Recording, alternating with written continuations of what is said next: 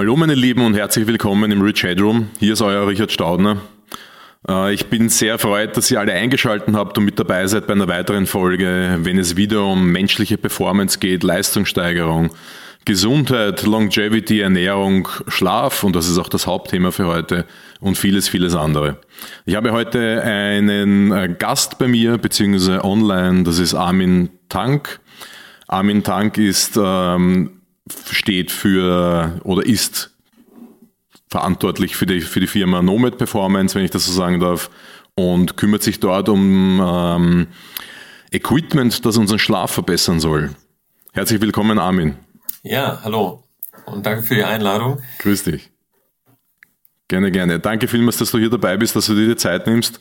Äh, Performance und menschliche Leistungssteigerung ist einfach Teil meines Jobs, ist in, in meiner Community, in meiner, in, bei meinen Zuhörern ein heißes Thema. Das ist der Grund, warum die Leute bei mir einschalten. Sie wollen wissen, wie man ähm, noch optimaler performen kann. Und man muss mittlerweile im Leistungssport oder im Hobbysport oder auch im Management, egal wo, überall wo man hohe Performance erreichen möchte, auf viele Kleinigkeiten schauen. Es ist nicht nur das Kraft- und Konditionstraining, es ist nicht nur die Ernährung, die Nahrungsergänzung, es ist nicht nur mentales, Mentaltraining und dergleichen. Wir gehen mittlerweile Gott sei Dank auch in Richtung der Regeneration. Das heißt, Massagen, Sauna, Eisbaden und dergleichen wird immer interessanter. Und natürlich der große, große Schwerpunkt des Schlafes. Und das ist das Hauptthema für uns beide heute. Äh, steht mittlerweile ganz, ganz stark im Fokus für alle Menschen, die mehr leisten wollen. Und bei euch, bei Nomad Performance, ist, glaube ich, ähm, eine, eine Brille, das, das Hauptthema oder das Hauptprodukt. Und für mich ist natürlich die ganz große Frage, warum sollten wir heute, wenn wir über Schlaf sprechen, dann über eine Brille sprechen? Und da gebe ich die Frage gleich einmal an dich, Armin. Ja, ja, danke. Und äh, das ist natürlich absolut richtig und das ist das, was wir auch sehen. Ähm, der Performance-Bereich äh, weiß, dass Regeneration genauso wichtig ist, die Balance zwischen eben ähm, diesen beiden Aspekten, Performance auf der einen Seite, Regeneration, die ja erst diese Performance auch ermöglicht. Und dort ist der Schlaf ein wichtiger Baustein. Auch wir sehen, dass sich dieser Bereich immer weiter entwickelt, äh, zu unserer Freude natürlich, weil äh, es ein Bereich ist, der lange Zeit, lange Jahre auch äh, total vernachlässigt wurde, weil man den Schlaf als sowas Gegebenes äh, annimmt. Und das ist natürlich nicht der Fall. Äh, viele Menschen haben Schlafprobleme, schlafen zu wenig oder eben die, die Schlafqualität ist zu niedrig.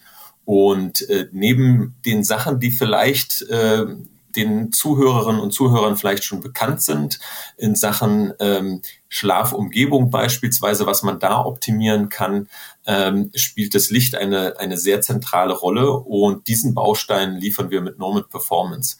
Ähm, auf der einen Seite ist Licht nämlich etwas ganz Fundamentales, ähm, was unseren Biorhythmus steuert und auf der anderen Seite kann man Licht sehr gezielt einsetzen, beispielsweise um zeitliche Peak Performance zu planen. Also es ist beides also ein sehr grundlegendes mhm. Thema und ein sehr spezielles Thema.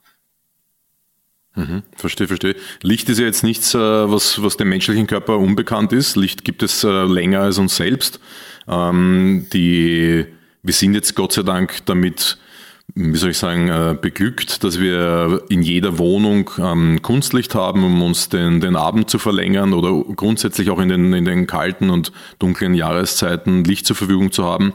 Aber natürlich, wir Menschen sind gar nicht so alt, jetzt grundsätzlich gesehen, evolutionär gesehen, und sind eigentlich mit dem Lagerfeuer groß geworden. Aber ist da jetzt ein großer Unterschied, wenn ich sage, äh, den Abend am Lagerfeuer oder bei Kerzenschein zu verbringen, im Vergleich dazu, zu Hause einfach alle Glühbirnen anzuwerfen? Hat das da einen Einfluss? Ja, absolut. Und zwar, äh, das ist genau diese äh, Entwicklung, diese Disruption, die es gegeben hat mit der Entwicklung des künstlichen Lichts, haben wir uns eben unabhängig gemacht von diesen Tageszeiten. Und äh, das Licht äh, von äh, thermischen Quellen, also äh, von Feuer beispielsweise, aber auch von der Glühlampe, ähm, die sind natürlich, äh, beziehungsweise die, äh, die Glühlampe relativ natürlich. Also das heißt, wir haben da ein Lichtspektrum, ähm, was für uns gut geeignet ist, äh, was nämlich einen niedrigen äh, Blaulichtanteil hat und einen hohen Rotlichtanteil. Und mit den Energiesparlampen, die wir heute nutzen, äh, ist das genau umgedreht. Und ähm, vielleicht gehe ich da auch äh, direkt mal einen, einen Schritt tiefer ähm, und erkläre, warum gibt es überhaupt rotes und warum sprechen wir über äh, grün, äh, blaues Licht. Äh, also letztendlich mhm. Und das sieht man äh, beispielsweise am Regenbogen oder wenn man das Licht an einem Prisma ähm, bricht, dass das Licht aus verschiedenen ähm, Farben sich zusammensetzt. Also für das Auge selbst für uns nicht wahrnehmbar, aber wir haben im Auge Rezeptoren, die genau dieses erkennen können, äh, erkennen, ob eine Lichtquelle einen hohen oder einen niedrigen Blaulichtanteil hat. Und ähm, ja, dann gibt es noch diese zweite Komponente, dass sich der Blaulichtanteil ähm, im Tagesverlauf ändert. Äh, das heißt, äh, morgens und tagsüber haben wir einen hohen Blaulichtanteil und abends einen niedrigen. Und das ist wiederum für unseren Körper der Signalgeber, wann soll und muss ich aktiv sein und wann startet die Phase der Regeneration. Und die war ja äh, gerade in früheren Zeiten, wenn man das evolutorisch betrachtet, überlebenswichtig. Das heißt, äh, morgens mhm. wach und aktiv zu sein, äh, zu jagen, zu sammeln, äh, die, das Überleben zu sichern und auf der anderen Seite äh, die Regenerationsphase, um überhaupt die Energie, die Kraft äh, zu haben, den nächsten Tag wieder zu bestreiten. Mhm. Das heißt, es gibt so eine, eine Art der, des Rhythmuses, der in unserem Körper abgespeichert ist, dass wir wissen, dass das Tageslicht Aktivität bedeutet und Nacht Erholung bedeutet, oder? Kann man das so sagen? Genau, letztendlich sind die Mechanismen, wenn man es ganz einfach runterbricht, diejenigen, dass das, äh, dass der Blaulichtanteil von den Rezeptoren im Auge, dem Melanopsin, aufgenommen wird. Äh, das Signal wird weitergegeben an unser Gehirn. Äh, dort gibt es ein ganz bestimmtes Areal und dieses wiederum steuert unsere Melatoninproduktion und die, und Melatonin, das ist ja den meisten bekannt, ist so unser sogenanntes Schlafhormon. Äh, das heißt, der Signalgeber, wann wir eben äh, runterfahren, wann wir schlafen, äh, wann wir die Erholungsphase einläuten. Und äh, genauso funktioniert das dann halt. Das heißt, wenn Blaulicht da ist, wird diese Melatoninproduktion gestoppt. Wenn Blaulicht weg ist, sprich zu den Abendstunden, wenn es dunkel ist, dann wird diese Melatoninproduktion gefördert. Mhm. Das heißt, ähm, eine, eine Feuerstelle oder Kerzenschein oder dergleichen, wie verhält es sich da? Ist das ein Problem für uns? Äh, nee, das ist äh, offenes, ein geringes, offenes Licht. Genau, das ist, das ist kein Problem und zwar deswegen, weil äh, das eben eine thermische äh, Lichtquelle ist und dementsprechend mhm. der Rotlichtanteil, das sieht man ja auch im, im, Flackern des Feuers oder einer Kerze, sehr hoch ist und der Blaulichtanteil sehr gering. Das heißt, da haben wir keine, äh, keinen negativen Einfluss auf den Biorhythmus oder auf das Einschlafen zu erwarten. Ähm, umgekehrt sind es aber eben diese künstlichen Lichtquellen, die uns in unserem modernen Alltag äh, ständig begegnen und sei es, äh, es ist jetzt äh, das, das Smartphone oder der Fernseher oder mhm. eben die Energiesparlampe in der Küche, Badezimmer und Wohnzimmer.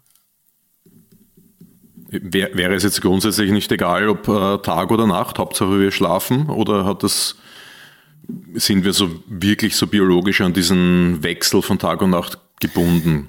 ja, und und, und da musst du dir das so vorstellen, ähm, das Ganze ist wie so ein, ein Pendel, das springt, äh, schwingt. Das heißt, ähm, unser, unser Rhythmus, unser Schlaf-Wach-Rhythmus ist, ein, ist so ein Pendel. Und äh, das heißt, das schwingt, das heißt, wir haben eine, eine innere Uhr, die jetzt von jetzt auf gleich nicht äh, komplett so einfach zu, zu, zu stören ist oder äh, wo, wo sich ein, eine Disruption auftut.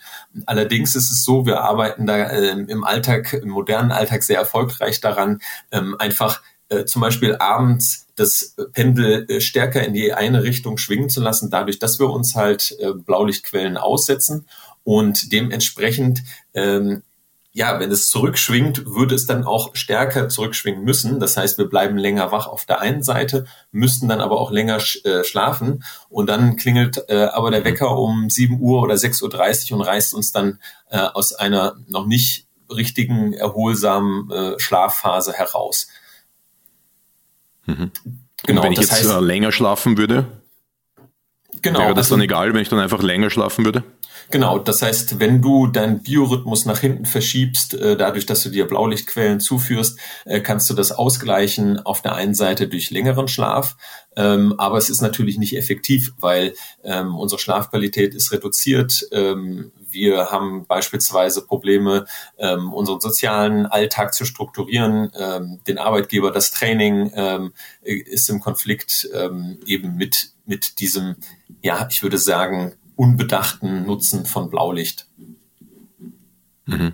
Ist ja, ist ja auch, glaube ich, ein bisschen ein Problem, weil du jetzt gerade Arbeitgeber gesagt hast, dass wir dann ähm, nicht nur äh, die, die Zeit einfach verschieben, was biologisch ein Problem ist, sondern wenn alle um 8 Uhr im Büro sein müssen, sage ich jetzt mal sehr traditionell gesprochen, und äh, ich bin bis äh, Mitternacht, 2 Uhr in der Nacht äh, vor dem Laptop oder am Handy, dann kann ich es mir gar nicht aussuchen, länger zu schlafen.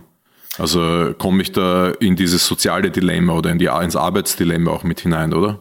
Ja, absolut. Also das heißt, das, was wir äh, mit unseren ähm, Klienten und Athleten ähm, immer besprechen, sind ähm, genau sowas wie Arbeitszeiten oder Trainingszeiten. Mhm. Äh, gerade im Bereich Triathlon gibt es natürlich auch sehr frühe Zeiten, äh, frühe Trainingszeiten mit dem Schwimmen, ähm, wo die Schwimm Schwimmbäder überhaupt ähm, verfügbar sind, um, um die Bahnen zu ziehen und zu trainieren. Äh, von daher, genau, es ist ein, ein Gesamtkonstrukt und man muss immer den eigenen Chronotypen, äh, das ist ja auch nochmal ein, ein wichtiger Begriff in diesem Kontext, ähm, ob man jetzt ein eher Frühtyp ist oder ein Spättyp, ähm, das muss man mhm. äh, auf der einen Seite betrachten.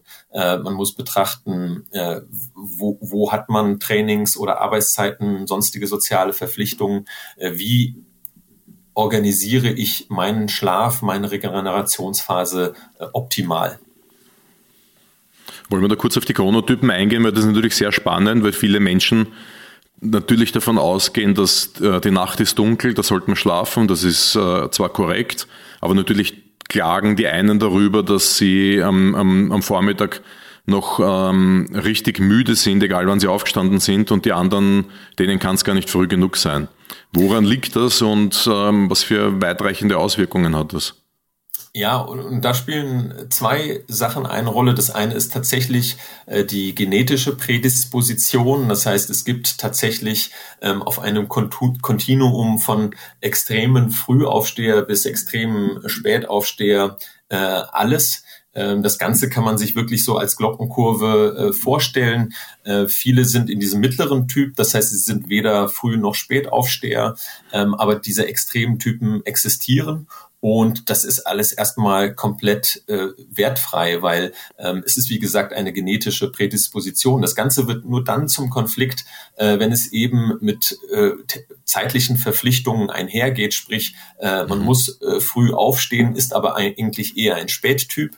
Ähm, oder genau umgekehrt, ähm, jemand muss zum Beispiel abends noch hohe Leistungsbereitschaft zeigen, ist aber eher der Frühtyp und hat schon, ähm, naja, den Drang, äh, müde zu werden und eben in diese Regenerationsphase zu starten. Und äh, also das ist das eine, die, die, die genetische Prädisposition und das andere ist natürlich der, der Lebensstil, die Lebensstileffekte, die man natürlich da auch immer hat. Mhm. Und dazu gehört eben auch das Aussetzen ähm, von Blaulicht oder äh, Lichtquellen im Allgemeinen. Mhm. Das heißt, man kann das wirklich aktiv auch verschieben oder ein bisschen umgewöhnen. Also ich glaube nicht genau. so richtig umgewöhnen, aber teilweise zumindest. Ne?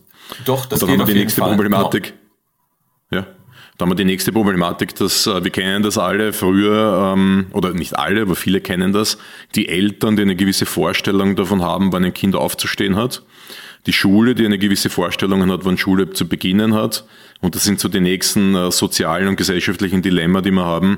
Das, äh, also ich weiß es noch, bei uns war das halt einfach so, wenn wir 12, 13 Jahre alt waren und am Wochenende bis 10 Uhr, 11 Uhr schlafen wollten, gab es halt großes Unverständnis unserer Eltern.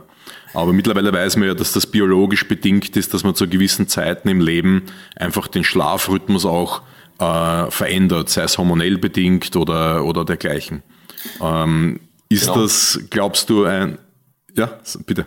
Nee, genau, das ist ein absolut richtiger ja. Punkt und äh, das ist den allermeisten nicht bewusst. Ähm, es wird ja oftmals auch mit Faulheit in Verbindung gebracht, wenn man lange mhm. schläft, aber äh, du sagst es richtig, in der Pubertät gibt es eine, eine Umstellung das heißt, die Chronotypen, das Genetische, ähm, von dem ich gerade berichtet habe, das ist auch äh, Veränderungen unter, unterworfen und zwar altersbedingten Veränderungen. Ähm, als, als junges Kind äh, ist man eher ein Frühtyp. Ähm, ich weiß, dass mhm. du äh, Vater bist und dementsprechend sicherlich auch diese mhm. Phase durchgemacht hast, dass die Kids äh, sehr früh aus dem Bett kommen und die Eltern, die gerade am Wochenende vielleicht nochmal schlafen wollen, ähm, wach machen. Äh, die sind sehr aktiv und zur Pubertät ändert sich das. Das heißt, da werden sie äh, zu eher zu Spättypen und das steht natürlich im Konflikt mit schulischen Leistungen, mit frühen ähm, äh, Schulstunden äh, etc. pp. Und ähm, auch da mhm. lässt sich in gewisser Weise äh, gegenwirken, äh, wenn man zum Beispiel dann äh, sehr stark auf, auf das Thema Licht und Blaulichtexposition am Abend achtet ähm, und auf der anderen Seite eben das, das aktivierende äh, Blaulicht morgens nutzt. Ja, da, da möchte ich nochmal kurz einhaken, eben bei der Schule, schulischen Leistung oder bei der Schule selbst. Äh, mein Sohn auch, der muss um 5.45 Uhr aufstehen, wow. dass er um 7.45 Uhr die, den, den, den Schulbeginn hat. Also das heißt, die erste Stunde beginnt um 8 Uhr und um 7.45 Uhr muss er dort sein. Also das ist schon ziemlich ähm, knackig, sage ich mal, für, für einen jungen Menschen. Und jetzt kenne ich Studien aus, ähm, aus den Vereinigten Staaten, die zeigen, dass in manchen äh, Bundesstaaten, ich glaube es war Minnesota, wenn mich nicht irre, gab es einige Schulen, die Tests gemacht haben, was würde denn sein, wenn man die Schule um ein bis eineinhalb Stunden nach hinten verschiebt, den Schulbeginn. Das heißt nicht um 8 Uhr, sondern um 9 Uhr, 9.30 Uhr. Ja, äh, das Und würde für die Ergebnisse waren ja. recht gut. Ja, ja, das äh, hätte ich jetzt genauso vermutet. Also äh, das Wissen, was ich ähm, darüber habe, deckt sich dann äh, genau mit dieser Studie. Denn ähm, mhm. die, den allermeisten wird es helfen, diese Schulphase später starten zu lassen, um eben dieser, dieser Veränderung in dem im Chronotypen ähm, gerecht zu werden. Das heißt, eben mhm. später äh, den Unterricht zu starten, äh, dann ist mehr Konzentration da, ähm, die Lernfähigkeit ist höher und äh, genau, den, den Schülerinnen und Schülern ist auf jeden Fall äh, damit geholfen. Mhm, mhm. Jetzt haben wir die, die ganzen sozialen und gesellschaftlichen Verpflichtungen, äh, denen wir unter Anführungszeichen, sage ich mal, unterworfen sind. Das heißt, wenn ich einen gewissen Job ausführen möchte, dann habe ich gewisse Uhrzeiten, zu denen ich arbeiten muss und, und dergleichen. Das heißt, es gibt gewisse Rahmenbedingungen, die ich nicht verändern kann, außer ich bin selbstständig und bin super flexibel in meiner Zeit. Aber die anderen Sachen kann ich natürlich beeinflussen. Das heißt, ich kann beeinflussen, wie ich meinen Abend verbringe, wie lange ich das Handy verwende, wie lange ich den Laptop verwende zum Beispiel, äh, ob ich früh schlafen gehe oder später oder zu spät und dergleichen. Ähm, Gibt es da so einen, ein Grundmodell, wo du sagst, ein guter Schlaf hat ein, kann man den skizzieren aus deiner Sicht, wie lange der dauert, wann man so zu Bett gehen sollte und vielleicht auch ein bisschen das Verhalten kurz vor dem Schlafengehen?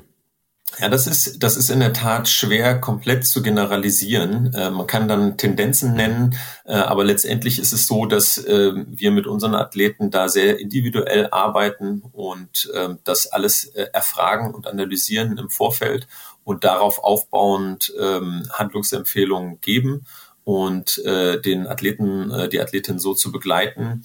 Ähm, das aber man kann es vielleicht ganz gut in einigen Fragen packen, also oder oder Beobachtungen. Das heißt, ähm, man hat vielleicht schon eine, eine grobe Vorstellung, welcher Chronotyp man ist. Ähm, es gibt dann auf der einen Seite die Möglichkeit, einen Chronotyp-Test zu machen. Auch auf unserer Webseite haben wir einen kostenlosen äh, Chronotyp-Test. Ich kann, äh, oder wir können da sicherlich auch den Link äh, der Community mhm. teilen. Und mit diesem Chronotypen-Test lässt sich auf der einen Seite schon mal äh, gut feststellen, ähm, ja, welche Präferenz man hat, beziehungsweise wie äh, die genetische Prädisposition ist. Ähm, es gibt auch auch wirkliche Gentests, aber die, ähm, ähm, Fragebogentests kommen da sehr, sehr gut dran und äh, die sind, wie gesagt, auch, auch kostenlos erhältlich. So, das ist einmal das, das Grundsetting, dass man schon mal weiß, ist man eher ein Frühtyp oder ein Spättyp. Und so kann man schon mal seinen Alltag, wenn es einem möglich ist, äh, strukturieren und äh, gewisse Aufgaben dann entweder in den Vormittag schieben ähm, oder in den Nachmittag schieben oder zu, zu späteren Uhrzeiten ähm, planen, einfach damit man seine optimale äh, Leistungsbereitschaft äh, zeigt. Und äh, neben anderen Aspekten, äh, wie zum Beispiel einer äh, guten Schlafumgebung, äh, das Thema Ernährung, das sind ja auch Bereiche, über die du viel sprichst und ähm, äh, ja, der Community äh, mitteilst, ähm, die halt auch äh, schlaffördernd sind, beziehungsweise äh, dass man da keine großen Fehler macht, beispielsweise zu spät essen oder zu schwer abends essen. Mhm. Äh, das sind ja so Aspekte, die einen im Schlaf äh, natürlich auch äh, die Schlafqualität reduzieren. Und äh, einen anderen wichtigen Aspekt, den du angesprochen hast, äh, der auch viel diskutiert wird, was ist denn jetzt die optimale Schlafdauer? Und äh, da, da höre ich immer und lese ich immer ähm, so ein Wert von acht bis achteinhalb Stunden, der genannt wird. Und das ist mhm. natürlich ein Durchschnittswert über eine breite Bevölkerung, aber für äh, 99 Prozent der, der Leute dann doch nicht so zutreffend, weil es eben nur ein Durchschnittswert ist. Und äh, da habe ich ja. auch keine klare Empfehlung, ähm, einfach aus dem Grund, äh, da, dass es halt äh, Menschen gibt, die neun Stunden brauchen und anderen, die, denen du neun Stunden empfehlen würdest, äh, da würden die sich einfach nur noch im Bett ähm, rumwälzen und mhm. ähm, unter der Prämisse, dass sie denken, sie würden jetzt etwas für ihre Regeneration tun und dabei strecken sie einfach nur äh, den Schlaf auf eine weitere Schlafphase, äh, die dann nicht besonders äh, erholsam ist oder keinen besonderen Mehrwert gibt. Äh, von daher ist ähm, auch die Schlafdauer etwas sehr Individuelles und ähm, auch da ist es so, dass in aller Regel ähm, jeder so ein Gefühl hat, ab wie viel Stunden Schlaf ist er denn ähm, gut ausgeruht mhm. und äh, wacht morgens voller Energie auf. Das ist immer ein ganz gutes Zeichen. Ähm, hältst du da etwas, um das zu überwachen? Ähm, hältst du da etwas von, von Gadgets wie äh, Schlaftracker, Armband, Armbänder, ähm, Ringe und, und, und die ganzen ja. Watches, die es jetzt gibt? Ja, also für ein initiales Tracking finde ich das äh, sehr sinnvoll. Ähm, ich sehe es aber nicht als notwendig, äh, das dauerhaft zu nutzen und dauerhaft zu, äh, zu implementieren. Denn es ist schon so, dass ähm, mit dem Tracking selber auch ein gewisser Druck einhergeht, dass man halt sagt, okay, heute ist mein Sleep Score äh, nur bei 75 Prozent, normalerweise habe ich 85 Prozent und der Tag kann schon gar nicht mehr gut werden. Und da gilt es einfach mhm. nur zu berücksichtigen, äh, dass das auch ähm, Algorithmen sind, die die Tracker verwenden und dementsprechend ähm, da sicherlich ähm, die Genauigkeit nicht vorhanden ist, um das überhaupt sagen zu können. Und oftmals mhm. ist es so, dass das eigene Gefühl dann doch einem Recht gibt. Aber viel, für viele ist es schon, schon gut und wichtig, erstmal damit zu starten, um dieses Gefühl auch zu, zu entwickeln. Mhm. Ja. Um, der Alex zum Beispiel, der Athlet, den ich betreue, Alexander Rakic, das ist witzig, dass du das jetzt nämlich sagst. Mit ihm habe ich diese Woche dieses Gespräch geführt, denn äh, wir haben ihn jetzt gerade umgewöhnt auf Höhenschlaf. Das heißt, er schläft zu Hause tatsächlich in einem Höhenzelt und äh, verwendet auch einen ähm, Schlaftracker, um seinen Schlaf zu überwachen. Und jetzt sieht er immer wieder halt Schlafwerte von 75 bis 80 Prozent. Das heißt, das ist so im Bereich von gut laut der Aussage des Trackers. Was ja de facto gut ist, also ein positives Ergebnis. Und auch die REM-Phasen und die Tiefschlafphasen, die der Tracker anzeigt, sind definitiv als gut zu beurteilen. Und natürlich beunruhigt das einen Sportler dann, der dann sagt, schau mal, das ist jetzt, das ist schlechter geworden. Und ich sage, das ist zwar nicht so gut wie davor, weil du jetzt in einem Höhenzelt schläfst, da, da rennt ein Kompressor daneben, du bist auf 2000 Höhenmeter, was den Sauerstoffgehalt betrifft. Das sind alles Dinge, wo man erst adaptieren muss, wo man sich daran gewöhnen muss und die den Schlaf natürlich am Anfang negativ beeinflussen können. Äh, trotzdem wird es zu einer Leistungssteigerung kommen, weil er die Nettozeit in diesem äh, Zelt verbringt und sein Schlaf immer noch gut ist. Ja? Äh, das heißt, man muss das immer ein bisschen objektiver betrachten und nach einer Woche in etwa sage ich den Athleten genau das, was du auch gesagt hast. Jetzt ist bitte wieder Zeit, aufzuhören zu tracken, weil ich will nicht, dass irgendwer wahnsinnig wird. Okay, man kann natürlich auch überanalysieren, das ist vollkommen richtig. Ja. Jetzt kenne kenn ich aber viele Menschen, die zu mir sagen, du, ich schlafe nur 50 Stunden und mir geht's gut. Okay, ist auch wieder sehr subjektiv natürlich, äh, was das bedeutet, es geht mir gut. Aber ich, meine Frage an dich ist jetzt, was ist denn so der Vorteil, wenn wir ähm, ausreichend schlafen, wenn wir gut schlafen? Gibt es da gesundheitliche und leistungsorientierte Vorteile für uns? Warum sollte ich überhaupt einen besseren Schlaf anstreben? Ja, ähm, also das ist absolut das Thema eben äh, optimale Regeneration und Performance am nächsten Tag und das dass wir diese Leistungseinbußen haben und diese ganzen negativen Konsequenzen, die sehen wir dann umgekehrt, wenn wir zu wenig Schlaf bekommen. Und zwar nicht, es geht nicht um die eine Nacht oder die zwei, drei Nächte, ähm, die man mal schlecht schläft oder ähm, mal eine Nacht durchmacht, äh, man hat irgendwie eine Deadline, äh, muss was abgeben. Darum geht es gar nicht. Ähm, es geht um das Dauerhafte und diese mittel- und langfristigen Effekte, die können natürlich äh, wiederum sehr massiv sein. Ähm, das Thema ähm, ja, kardiovaskuläre äh, Veränderungen, ähm, Gewichtszunahme, ähm, das sind halt eben und, und auch ähm, ja, ähm, mentale, psychologische ähm, Einschränkungen oder Verschlechterungen. Das sind natürlich alles Aspekte, die mit dauerhaft zu wenig Schlaf einhergehen und der, das kommt viel häufiger vor, als wir denken. Das heißt, ähm, wir kennen ähm, es eigentlich gar nicht so richtig, dieses Gefühl, optimal ausgeschlafen zu sein. Unser Alltag, wenn wir morgens aufstehen, wenn wir ähm, im Büro sind, wenn wir am, im Training sind, äh, dass man sagt, man ist müde oder so, das ist schon völlig normal geworden, ähm, sollte es aber eben nicht sein. Also dieses ähm, ja, ähm, voller Energie aufwachen, das ist etwas, was nur die Leute sehen und richtig auch spüren können, die dafür etwas aktiv tun, ähm, die das richtige Setup haben und ähm, ja auch gewisse Zeit und Energie da reinstecken, die Voraussetzungen zu schaffen, das zu erreichen. Und das zahlt sich mhm. eben in, in der gesteigerten Performance, ähm, zahlt sich das aus. Mhm. Also ist definitiv etwas, was ich auch beobachte im Alltag. Was ich auch immer wieder gehört habe, ist, ähm, muss ich mit einem Schmunzeln nehmen, äh, Richard, wenn ich nur 50 Stunden schlafe, dann bin ich ja viel mehr Stunden aktiv. Somit hat das bei mir ja keine negativen Auswirkungen auf, meinen, auf mein Körpergewicht oder dergleichen. Also Menschen, die abnehmen wollten, sehen in dem verminderten Schlaf keine Gefahr. Wobei es tatsächlich eine gute Studie gibt, die gezeigt hat in einem Laborexperiment am Menschen, dass ähm, verkürzter Schlaf, da waren es dann glaube ich fünf Stunden über eine Woche, zu einem Plus von 20 Prozent Kalorien Intake geführt hat. Ja, Im Vergleich zu einer Woche mit ähm, ähm, Schlaf so viel man will. Ja, also da gibt es de facto ja. wirklich einen, einen sehr, sehr guten Vergleich. Ich habe lustigerweise noch ähm, bei anderen Studien gefunden, die ich in meinen Präsentationen für, für ähm, das Thema Schlaf immer wieder verwende. Und da geht es ganz stark natürlich um Leistungssport, weil ich oft vor Fußballclubs oder Sportlern vortragen muss darf. Und eine, ein, ein, zwei würde ich da gerne erwähnen, die da halt wirklich richtig gut dazu passen.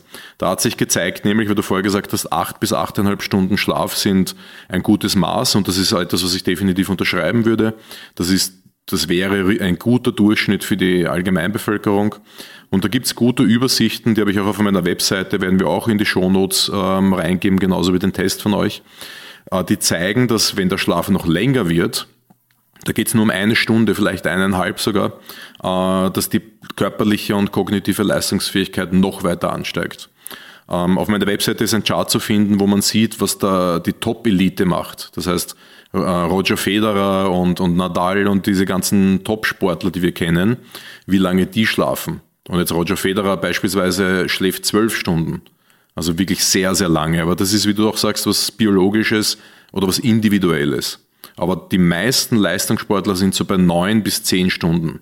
Und das sieht man auch bei diesen beiden Studien, die ich kurz an äh, möchte, dass eine Verlängerung von den klassischen acht Stunden auf neun, neuneinhalb deutliche Verbesserungen mit sich bringen. Da gab es ein brasilianisches Fußballteam, die haben ihren Schlaf um äh, 60 bis 90 Minuten im Durchschnitt erhöht und, ähm, und da, da hat man sich die Verletzungsgefahr angesehen. Und da hat man gesehen, da hat man dann klassifiziert in, nach einer Saison in gute Schläfer und schlechte Schläfer. Also Leute, die tendenziell immer zu wenig geschlafen haben, Leute, die tendenziell immer gut geschlafen, lang genug geschlafen haben. Und ich nehme nur einen Punkt daraus, das waren Muskelzerrungen und da war gute Schläfer nach dieser Saison eine Muskelzerrung, schlechte Schläfer 27. Und das ist halt schon wirklich ein ganz krasses Bild. Und das zweite kam aus dem Tennis, da hat sich gezeigt, bei einer Schlafverlängerung von 60 bis 90 Minuten im Durchschnitt, das waren, habe ich jetzt nicht im Kopf, aber nur wenige Wochen, ähm, eine Aufschlagverbesserung um 14 Prozent. Also man kann das Spiel jetzt unendlich weiterspielen in alle anderen Sportarten rein, in Kampfsport und in, in, in, ähm, in Bogenschießen, egal wo man hin möchte, würde sich dieses Bild wahrscheinlich wiederholen. Denn Schlaf hat ja eine deutliche positive Wirkung auf die Konzentrationsfähigkeit, auf die kognitive Leistungsfähigkeit. Und deswegen ist es aus meiner Sicht einfach irrsinnig wichtig, egal ob Topmanager oder, oder Profisportler, Profisportlerin, es gilt für alle. Oder Kind in der Schule gilt hier ja genauso. Aber bevor wir hier weitermachen, würde ich gern, ich würde gern umschwenken ein bisschen aufs Technische. Ich habe natürlich eure Brille hier bereit. Äh, für alle, die jetzt auf, auf YouTube sind, die können sie auch sehen. Ich halte sie in die Kamera. Ich habe jetzt absichtlich zwei verschiedene Gläser hineingegeben, ein blaues und ein rotes. Du wirst uns dann sicher gleich erzählen, was hier der Unterschied ist. Was ich auch habe, ist, ich habe zwei andere Brillen. Ich habe eine normale Blaulichtbrille, die hat so 20, 30 Euro gekostet. Und ich habe eine sehr günstige Blaulichtbrille, die hat 10 Euro gekostet auf Amazon. Und jetzt grundsätzlich versprechen diese zwei Systeme ja dasselbe. Eure kann halt natürlich auch den Bereich Jetlag stark beeinflussen. Das kann die, die billige nicht. Aber ich habe jetzt natürlich meine persönlichen Erfahrungen mit diesen beiden Brillen. Und die kann man, das kann man technisch auch ein wenig überprüfen. Äh, das, du kennst das sicher, ich habe so eine Blue Light Test Card. Schon mal, also für die Leute, die auf YouTube sind, das ist eine kleine Visitenkarte aus Plastik. Und dazu gibt es eine, eine Taschenlampe. Hältst du was also kennst du das? Ist das was kenn, Sinnvolles? Genau, ich kenne das nicht. Ähm, ich habe bisher mit Lichtspektrometern gearbeitet, die halt wirklich äh, das komplette Lichtspektrum ähm, analysieren und auf dem Display darstellen können. Äh, aber du sagst ja. es richtig, solche Geräte kosten äh, bis zu 3000 Euro. das ja. ist nicht für den Endkunden gedacht. Mhm. Na, das ist, was ich habe hier, das ist im Bereich von 5 Euro. Und ich möchte es ganz kurz demonstrieren, dass wenn ich jetzt zum Beispiel die Karte hinter eure Brille halte und dann drauf leuchte, das ist jetzt keine wissenschaftliche, das ist jetzt nicht hier, das ist keine Studie. Dann passiert hier auf der Karte nichts, die bleibt weiß und wenn ich das jetzt ohne Brille mache, dann sieht man, dass sich die Karte verfärbt und das ist das, was halt in unserem Auge passiert. Nicht diese Verfärbung, sondern die Wirkung von Blaulicht, also egal jetzt ob Handy oder Sonne. Aber vielleicht kannst du uns jetzt erklären, was es damit technisch auf sich hat. Ja, mit absolut. Brille. Ja, absolut. Und zwar ähm, gibt es, äh, wie du schon gezeigt hast, unterschiedlichste, nicht nur ähm, Marken auf dem Markt, sondern auch unterschiedlichste Kategorien an Blaulichtfilter oder Blaulichtbrillen. Und ähm, die Brille, mit der wir arbeiten, ich habe jetzt mal äh, die hellblauen äh, Brillengläser drin, äh, die haben im Prinzip äh, keine Wirkung an sich, sondern die Wirkung, das Thema Aktivieren erfolgt über das ähm, einschaltbare Blaulicht. Das heißt, hier auf der Innenseite der Brille sind blaue LED integriert und das ist das, äh, was die Brille so einzigartig macht. Das heißt, äh, dieses Licht äh, simuliert ähm, das Tageslicht und so wie eine Tageslichtlampe mit 10.000 Lux, nur dass diese halt blendfrei ist. Das heißt, ich kann sie aufziehen, äh, morgens, wenn ich energiegeladen in den Tag starten möchte, ziehe ich sie für eine halbe Stunde an. Nach einer halben Stunde schaltet die sich automatisch ab. Und ähm, ja, entweder mhm. zur dunklen Jahreszeit jetzt, wo es gar kein richtiges Tageslicht äh, gibt, wenn wir morgens aufstehen, oder für bestimmte Situationen wie das Thema Jetlag-Vermeidung oder Peak-Performance-Planung ähm, wird dieses Blaulicht eingesetzt. Und dass man auch, mhm. was man auch machen kann, du hast es gerade äh, schon gezeigt, man kann die Brillengläser auswechseln und ähm, eine Filterfunktion hinzufügen. Das heißt, ähm, orangefarbige Brillengläser einsetzen und die machen genau mhm. das Gegenteilige. Sie filtern aus dem ähm, Licht, diesen Blaulichtanteil heraus. Es gibt eben, wie du gezeigt hast, auch ähm, als, als analoge Variante. Das ist jetzt beispielsweise eine Brille mhm. ähm, ohne Blaulicht äh, LED. Und die ist auch von euch. Die äh, ist, die ist nicht von uns. Es wird aber okay. äh, bald in Kooperation mit dieser Firma eine geben. Ähm, einfach als Einstiegsprodukt ähm, ist es sinnvoll für diejenigen, die sich erst an das Thema äh, Licht- und Blaulichtfiltern heranwagen und äh, einfach mal äh, das Thema ausprobieren wollen für sich und vor allem das Thema äh, Blaulichtfiltern abends ähm, in Angriff nehmen möchten. Und äh, das, was eben passiert, ähm, ist äh, hier mit dieser mit dieser Färbung des des Blau äh, des äh, der der Brillengläser äh, wird der Blaulichtanteil zu einem bestimmten Anteil gefiltert und da unterscheiden sich die unterschiedlichen äh, Marken und Varianten von von Brillen. Ähm, diese beispielsweise filtert 97 Prozent des Blaulichts heraus. Ähm, die orangefarbigen Gläser der der Propeak Brille beispielsweise, äh, da sind es 99 Prozent und du hattest es in die Kamera gehalten, eine Brille mit transparenten Brillengläsern, also die, die wirklich so aussieht wie äh, eine Lesebrille, äh, mhm. sowas in der Art, äh, die filtern nur einen ganz bestimmten Anteil des Blaulichts heraus. Und zwar nämlich ähm, besonders im unteren Spektrum. Ähm, und da geht es schon fast so an das nicht sichtbare äh, Licht. Und ja. das diese transparenten Brillen sind letztendlich nur etwas für Computerarbeit. Das heißt, es entspannt die Augen, es hat aber keine Auswirkung auf Schlafqualität oder Biorhythmus. Das heißt, eine, eine, eine Brille die diese Leistung erbringen soll, die muss rein physikalisch ja. gesehen eine Färbung haben. Und das ist etwas, was jetzt ähm, mit dem Aufkommen dieser transparenten Brillengläser, die man oftmals beim Optiker findet, ähm, hat dafür gesorgt, ja. dass es da eine Vermischung von Themen gibt, dass bei Kunden relativ viel Verwirrung ähm, auftaucht. Aber so kann man das letztendlich klassifizieren, ganz einfach in diese drei Kategorien. Einmal transparente Gläser, das ist etwas für Augenentspannung und Computerarbeit.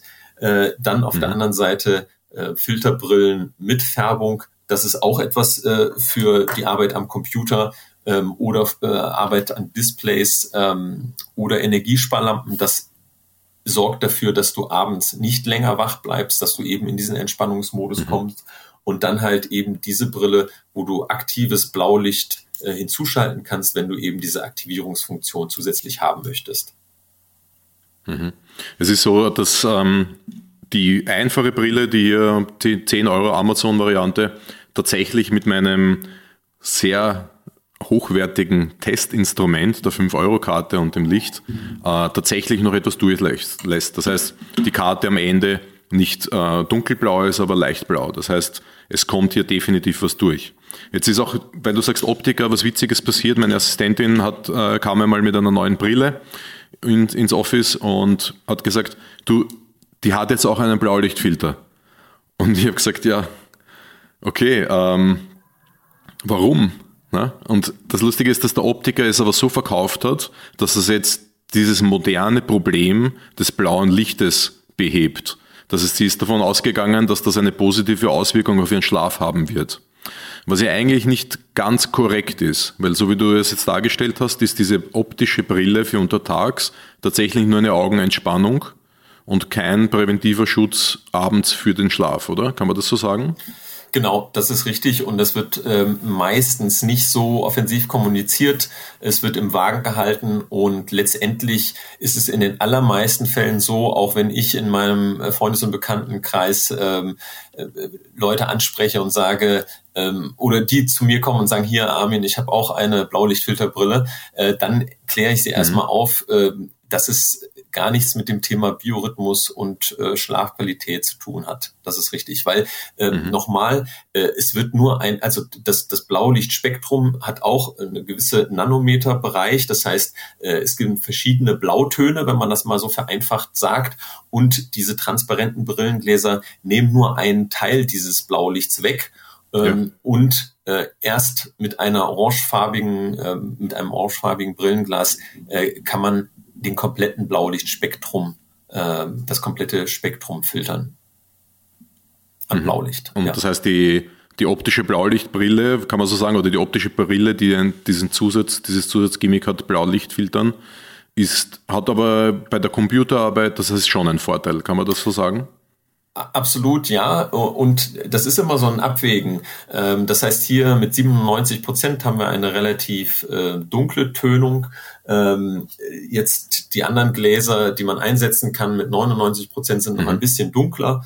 Ähm, und so lässt sich das Spektrum natürlich variieren. Äh, nimmt man eine Brille mit 75 mhm. Prozent Filtern, sieht man natürlich die Farben auf dem Display farbgetreuer.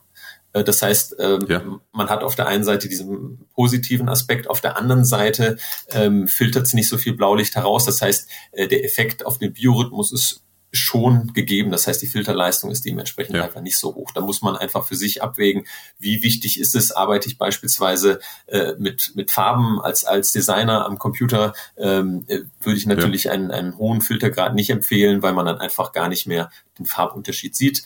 Mhm. Ist es nur für die Freizeit ähm, und man äh, relaxt vom Fernseher und möchte aber als Athlet äh, oder im Alltag ähm, keinen negativen Einfluss äh, auf den Schlaf haben, äh, dann ist es ratsam, eine mit einem hohen Filtergrad zu verwenden. Mhm, mhm. Das ist ein guter Input, denn also ist jetzt natürlich eine kleine Zielgruppe, aber trotzdem, so wie du sagst, jemand, der am PC arbeitet, am Abend zum Beispiel äh, Grafiker oder, oder Videoschnitt, Leute, die wirklich die Farben sehen wollen, die, die haben halt einfach dann nur die Chance, rechtzeitig vorm Schlafengehen aufzuhören. Also da, ja. da, die Kombination von Brille und sowas, aber gut, das ist eine sehr kleine Zielgruppe. Wir bleiben beim Leistungssport und äh, jetzt kommt, warum habe ich so viele Brillen zu Hause? Und das sind nicht die einzigen drei, die ich habe, weil ich einfach so ein, ein Nerd bin, der, der sich dann immer die neueste Variante bestellt, um zu erfahren, was, was funktioniert noch besser. Aber für mich im Einsatz im Camp, für den Alexander Rakic, der auch so eine äh, Pro-Peak-Brille äh, hat, die von euch, warum haben wir uns diese gewählt? Der große Unterschied ist der, wir haben in der Vergangenheit, wenn wir gereist sind in andere Zeitzonen, ein Tageslicht mitgehabt. Das heißt so eine Tageslichtlampe. Ähm, ich habe jetzt keine bei der Hand, aber ich werde einen Link in die Shownotes reinstellen. Ja, genau, diese Riesendinger. Und ich habe selber eine hier zu Hause im, im äh, drüben in meinem Büro. Und ähm, das, das ist halt wirklich riesig, das Teil. Und dann haben wir mal eines bestellt aus, aus Asien, so für die Handtasche kann man sagen. Das ist eher so 10 mal 10 Zentimeter groß. Aber das war, also jetzt musst du dir vorstellen, dann sitzt du da eine halbe Stunde lang vor einem 10 mal 10 Zentimeter großen ähm, Plastikgerät, das halt Licht raus an, an, ans Gesicht äh, scheint und somit das Gehirn aktiviert, beziehungsweise diesen Prozess, was du gesagt hast, ähm, anstoßen soll. Das ist natürlich für den Athleten so, super unbefriedigend. Dann sitzt er in seinem Zimmer in Las Vegas oder was auch immer und schaut eine halbe Stunde lang in diese Lampe hinein. Und der Hauptgrund für uns, sich diese Brille anzuschaffen, war, dass dieses LED-Licht oben eingebaut ist und ich den Athleten schon zum, theoretisch zum Frühstück schicken kann mit der Brille auf. Oder er steht auf und setzt die Brille auf und ist sofort, äh, hat sofort die Möglichkeit, die, sich biorhythmusmäßig umzustellen und sich zu aktivieren. Ich schätze mal, das ist auch der Hauptgrund für diese Erfindung, oder? Amen. Ja, es ist genau richtig. Ähm, die der, der, der Ursprung und äh, der, der Anstoß, weswegen sie entwickelt wurde, ist genau der, den du beschreibst. Ähm, gestartet hat das mit den niederländischen Schwimmern ähm, für die äh, Olympischen Spiele mhm. 2016 in Rio. Und da hatte ähm, das Team in der Vergangenheit auch immer äh, große Leuchtkästen, wie du sagtest, Tageslichtlampen dabei, ähm, ein irres, schweres Gepäck und du sagst es, äh, die Compliance ist halt ein Riesenproblem. Also nicht nur wir im Alltag, ja. sondern der Athlet sowieso der, der ist nicht gerne, äh, möchte sich nicht gerne für eine halbe Stunde an, an einen Schreibtisch oder einen Tisch äh, fesseln lassen, äh, dass er da in das blendende Licht reinschaut. Äh, der ja. Abstand muss richtig sein, der Einstrahlwinkel muss richtig sein. Kurzum, äh, das ist nicht praktikabel und dementsprechend ähm, wurde eben für die niederländischen Schwimmer ähm, diese Brille zum ersten Mal entwickelt und in der Folge mhm. auch weiterentwickelt, so dass wir eben jetzt äh, dieses Modell haben. Ähm, und es kombiniert eben beide äh, Effekte. Auf der einen Seite das aktivierende Licht, also quasi der Ersatz für die Tageslichtlampe. Und dann, wenn man keine separate ja. Blaulichtfilterbrille hat, ähm, setzt man einfach die Brillengläser ein und hat dann eben diese Filterfunktion. Und ähm, ja. genau, Jetlag ist eins der ähm, ja, wichtigsten Thema, Themen, aber auch im, im Alltag findet sie natürlich äh, genauso ein Einsatzfeld. Also ich sage jetzt mal eins, wenn äh, ich denke oft an bei solchen Thematiken an Piloten, aber die sind meistens dann im, im Land, wo sie landen, gar nicht so lange, als wäre das relevant. Ich war selber mal witzigerweise übers Wochenende in Kolumbien auf einer Hochzeit und bin am Donnerstag geflogen, war am Sonntag wieder zu Hause und, es, und am Montag in der Arbeit. Und die Leute haben mich gefragt, und was hast du gemacht am Wochenende? Ich habe gesagt, na, ich war in Kolumbien auf einer Hochzeit. Und dann haben sie gelacht und sie gedacht, ja, kann, genau. War aber wirklich so. Aber die Sache ist die, das war so kurz, dass mein Körper gar nicht die Chance gehabt hat, in einen Jetlag zu verfallen oder Schwierigkeiten zu haben. Ähm, wenn ich jetzt aber in, als Athlet in sieben bis zehn Tagen einen Wettkampf habe, Beispiel Alexander Rakic, der dieses Jahr in Ohio kämpft, das sind nur sechs Stunden Unterschied. Wir waren aber schon in Las Vegas, ich glaube, das sind neun Stunden Unterschied. Da ist es so, dass man ja, da gibt es ja so eine Grundregel wann man losfliegen sollte und, und wie man sich dann am Ankunftsort verhalten sollte. Gibt es da von deiner Seite ein paar Tipps für uns, wie das ausschauen soll? Ja, absolut. Das äh, kann man auch eben auf unterschiedlichen Leveln planen. Ähm, das, was du sagtest mit den Piloten, ist richtig. Wenn man nur eine ganz kurze Phase ähm, in dem in der anderen Zeitzone sich befindet und dann wieder zurückfliegt, äh, dann macht eine Biorhythmus-Anpassung äh, keinen Sinn, außer äh, man fliegt jetzt genau für einen Wettkampf hin und muss eben zu einer bestimmten Uhrzeit die höchste Leistungsbereitschaft zeigen, die möglich ist. Mhm. Dann ist es natürlich sinnvoll, sich im Vorfeld vorzubereiten, dann hinzufliegen, ähm, schon in diesem zukünftigen Zeitzone zu leben, äh, vor dem Abflug äh, den Wettkampf zu haben und dann wieder zurückzufliegen, weil nachher kann man sich dann eben ähm, vor Ort wieder äh, anpassen. Ähm, aber genau, du, du sagst es, äh, also als Tipp äh, kann ich auf jeden Fall sagen, äh, die Biorhythmusanpassung, ob sie jetzt ähm, in Österreich stattfindet oder vor Ort in USA, ist erstmal irrelevant. Also das heißt, ähm, auch mhm. da lässt sich der Biorhythmus schon vorher, tagweise vorher anpassen. Äh, nichtsdestotrotz macht es aufgrund der Akklimatisierung natürlich immer Sinn, äh, einige Tage vorher anzureisen, sich mit der Umgebung äh, vertraut zu machen, mit dem Klima vertraut zu machen. Ähm, von daher empfehlen wir das natürlich immer. Es gibt aber natürlich auch Situationen, wo eine äh, frühe Anreise ein oder zwei Wochen vor dem Wettkampf gar nicht möglich sind oder auch finanziell äh, schwierig zu stemmen sind. Äh, da lässt sich das ähm, in gewisser Weise reduzieren. Und den Biorhythmus ähm, kann man pro Tag ähm, eine Stunde ungefähr ähm, verschieben. Äh, das mhm. heißt, das ist das, was der Körper gut verkraftet.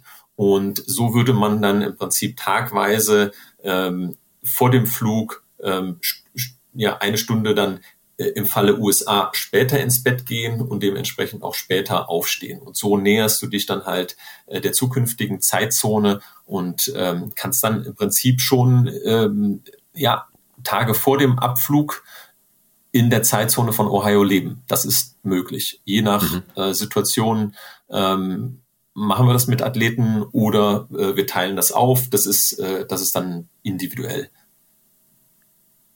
Also mhm. sprich, das heißt, ich ähm, könnte theoretisch heißt,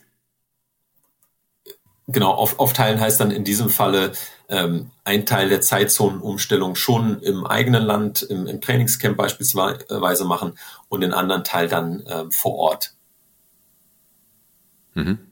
Ähm, spielt ja das, das Alter des Athleten eine Rolle? Weil ich habe ein bisschen beobachtet, dass man die jüngeren Leute natürlich weniger Probleme damit haben als die älteren Athleten oder Athletinnen. Ja, die Kompensation ist bei jüngeren Athleten besser. Ähm, nichtsdestotrotz mhm. gibt es viele, äh, die sich durch so ihre subjektive Einschätzung ähm, auch täuschen lassen und ähm, äh, ja dann vor Ort beim Training ähm, gewisse Leistungseinbußen nicht unbedingt auf den Jetlag zurückführen, sondern ähm, einer anderen Sache ähm, zuordnen. Und äh, von daher können wir sagen, äh, wenn man das macht, wenn man sich vorbereitet, profitiert man immer, denn ähm, und das trifft dann vielleicht auf, äh, auf, auf etwas ältere Athleten noch mehr zu.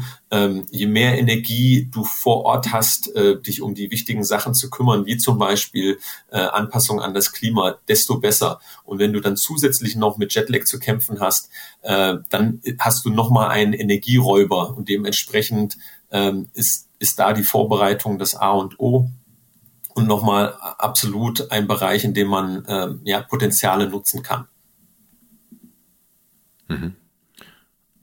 Also ich glaube, dass auch ähm, insbesondere im Leistungssport aber gilt aber auch für, für andere, das heißt äh, Manager, Managerinnen und, und Leute, die halt durch Zeitzonen fliegen und dort mehrere Tage verbringen und so schnell wie möglich in den Rhythmus reinkommen wollen, ähm, dass Bewegung und Ernährung, glaube ich, ein, ein wichtiger Teil davon sind.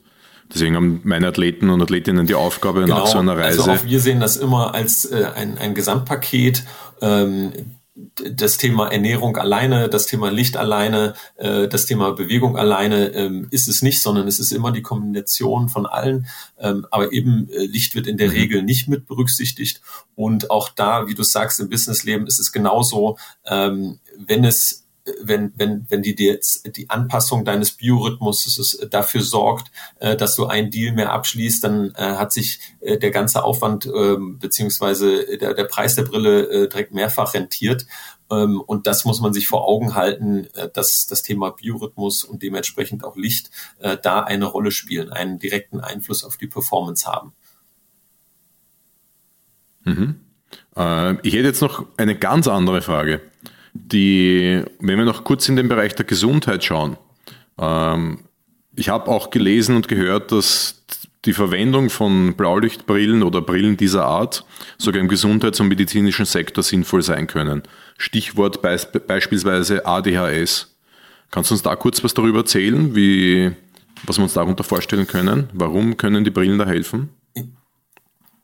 Ja, genauso wie im Bereich äh, Parkinson sind es medizinische Anwendungsfelder, ähm, mit denen wir uns zwar nicht im Detail auseinandersetzen, die aber natürlich ähm, für uns von, von großem Interesse sind und äh, eben einen großen Mehrwert äh, stiften können.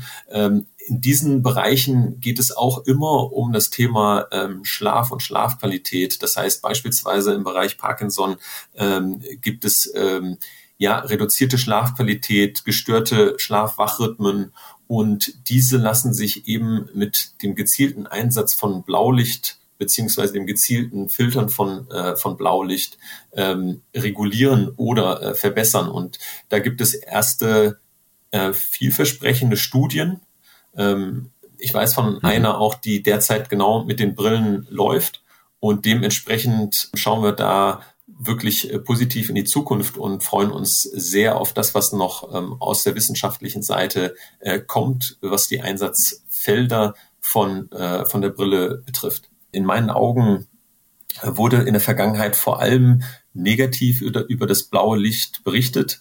Und äh, das ist natürlich nur die halbe Wahrheit, denn ähm, das Timing von Blaulicht äh, spielt da die relevante Rolle ähm, und dementsprechend äh, ist es eben äh, wichtig, beides zu berücksichtigen. Auf der einen Seite sich insbesondere in den Abendstunden nicht unnötig den Blaulichtquellen auszusetzen, auf der anderen Seite aber morgens ähm, als ja, Aktivierung äh, Blaulicht effektiv zu nutzen. Das geht natürlich in den Sommermonaten ganz einfach, indem man äh, rausgeht und ähm, ja, Tageslicht nutzt in den dunklen Monaten, in der dunklen Jahreszeit ähm, oder eben, wenn es zeitlich nicht passt, also jeder Alltag äh, sieht ja anders aus, sehen wir, dass ähm, Athletinnen und Athleten, ähm, aber auch eben Menschen aus dem Businessleben ähm, froh sind, diese Möglichkeit haben, ähm, mit einer portablen Lösung, eben mit der, mit der Brille, ähm, sich äh, dieses, diesen Benefit äh, zu holen und eben nicht vor einer Tageslichtlampe sitzen zu müssen.